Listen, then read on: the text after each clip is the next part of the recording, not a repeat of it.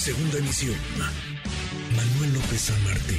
en MBS Noticias. Hace algunos días, en la presentación inicial del plan de estudios, autoridades educativas informaron que este se aplicaría en primera instancia mediante un programa piloto en 30 entidades y solo en escuelas escogidas, pero después la autoridad salió una vez más e informó que se va a impartir en los 32 estados, en todos los planteles públicos, en los primeros grados que comprende la educación básica. ¿Cómo va este plan de estudios? ¿Es algo bueno, algo malo para la República Mexicana? Saludo con gusto al doctor Marco Fernández, investigador asociado de México Evalúa y profesor investigador de la Escuela de Gobierno y Transformación Pública del Tecnológico de Monterrey. Doctor, un placer saludarlo. ¿Cómo está? Hola, Juan Manuel. Muy buenas tardes. Pues aquí atento porque eh, mientras hablamos está eh, llevándose a cabo la presentación de los nuevos planes de estudio para las escuelas normales que se supone tendrán que estar alineados con lo que se pretende eh, hacer en los nuevos planes de estudio eh, para la educación básica. Eh, y escuchaba atento a la entrante secretaria Leticia Ramírez, en donde dice que pues ella por su experiencia docente y que porque estuvo en contacto en atención ciudadana sabe lo que los docentes y los padres de familia y las mamás sufrieron en estos dos años este, de, pandemia en términos educativos, pero no pudo poner un solo ejemplo y, mucho menos este, de qué manera justo las afectaciones que se han tenido en materia educativa van a ser atendidas por la Secretaría ahora a su cargo. Y ahora tendremos que analizar a profundidad este plan de estudios que es necesario en la República Mexicana de inicio, pero quién sabe si de la forma que lo estén presentando. Pues no me queda claro que sea necesaria, o sea, no, no en el contexto de una crisis mayúscula como la que enfrenta el sistema educativo. Hoy, si tú ves lo que ocurre en el mundo, eh, pues afectaciones similares en términos de la caída de la matrícula, del impacto negativo en lo que pues dejaron de aprender las chicas, los chicos por estos dos años a la distancia, en donde muchos no pudieron tener la retroalimentación de sus docentes, donde se ha impactado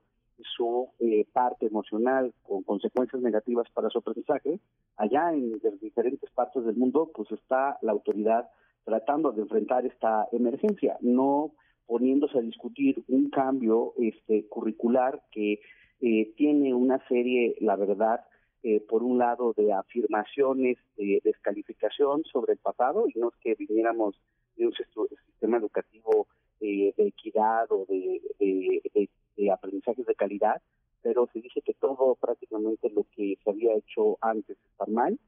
Y se habla de que van a poner al centro a la comunidad en vez del individuo, este, que hay que dar flexibilidad curricular, misma que, por cierto, ya se había, eh, eh, eh, se había prometido inversiones justo de reformas curriculares anteriores, no es algo nuevo, y el problema es que no se ha cumplido. y por el otro lado, aspectos básicos con Manel de cómo se hará la operación de estos nuevos planes de estudio no están eh, a estas alturas, a, días de empezar el ciclo escolar, resueltas. Por ejemplo,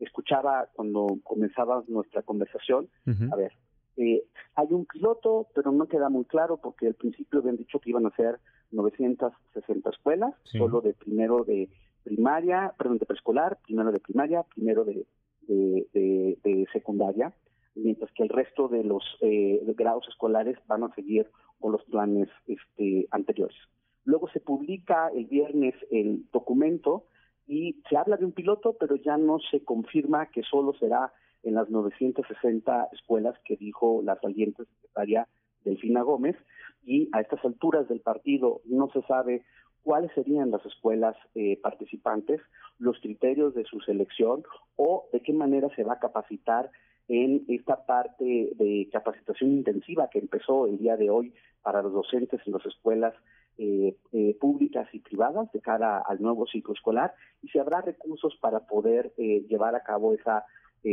esa capacitación. Entonces, hay una serie de aspectos operativos que lo que terminan es generándole más incertidumbre a los docentes que, pues, con franqueza, están enfrentando una serie de retos, como los que mencioné, en términos de ver cómo identificar qué no aprendieron los alumnos, las alumnas que van a, a, recibir en este nuevo ciclo escolar para de ahí establecer rutas verdaderas de recuperación de aprendizajes al tiempo que supuestamente al menos los, los maestros de los primeros grados este, van a tener que aprender a implementar el nuevo modelo educativo y una cosa que dice la propuesta, que es codiseñar aspectos adicionales a los planes de estudio de acuerdo al contexto de la escuela.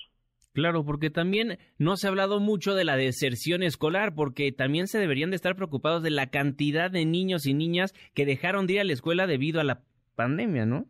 De hecho, justo estamos terminando un, análisis que publicaremos esta semana en el blog de Educación de Nexos, en donde vemos cómo a lo largo de los diferentes este, niveles educativos, lamentablemente hay un total de 1.600.000 alumnos que eh, dejaron de estudiar en los diferentes eh, niveles, tanto de preescolar, primaria, secundaria y media superior. Entonces, uno esperaría que ante esta cantidad brutal de estudiantes que, que dejaron las escuelas en el país, estuviéramos realmente haciendo estrategias para eh, rescatar a estos chicos. Lo único que han dicho, Juan Manuel, es que van a empezar una campaña de vamos por todos por la educación, pero pues más allá del bonito eslogan, en términos específicos de decir, ok,